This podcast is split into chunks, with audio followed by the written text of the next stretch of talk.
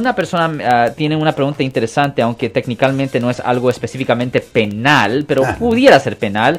Este, esta pregunta viene de alguien que se llama Dino Gómez. ¿Qué tengo que hacer para que me quiten una orden de restricción? Well, usted no es el que tiene que hacer eso.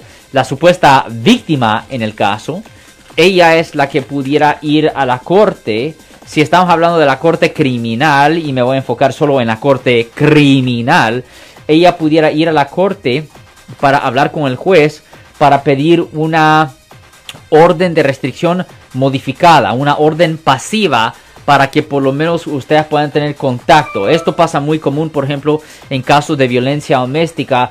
Lo siento por la interrupción, su video va a continuar monetariamente.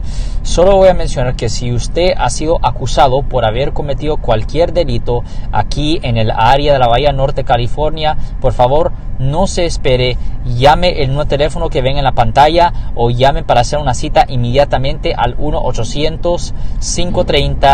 1-800-530-1800. Recuerden, yo soy el abogado Alexander Cross, abogado criminalista aquí en el área de la Bahía Norte, California donde se ha ordenado previamente que no haya contacto entre la víctima y el acusado, pero porque tienen ah, hijos en común y para el beneficio de los niños, el juez muchas veces está dispuesto a modificar la orden de restricción. El juez está a veces dispuesto a modificar esa orden de restricción para que ellos por lo menos puedan tener contacto pasivo para el beneficio de los hijos, aunque cualquier argumento, incluyendo un argumento verbal, incluyendo un argumento verbal.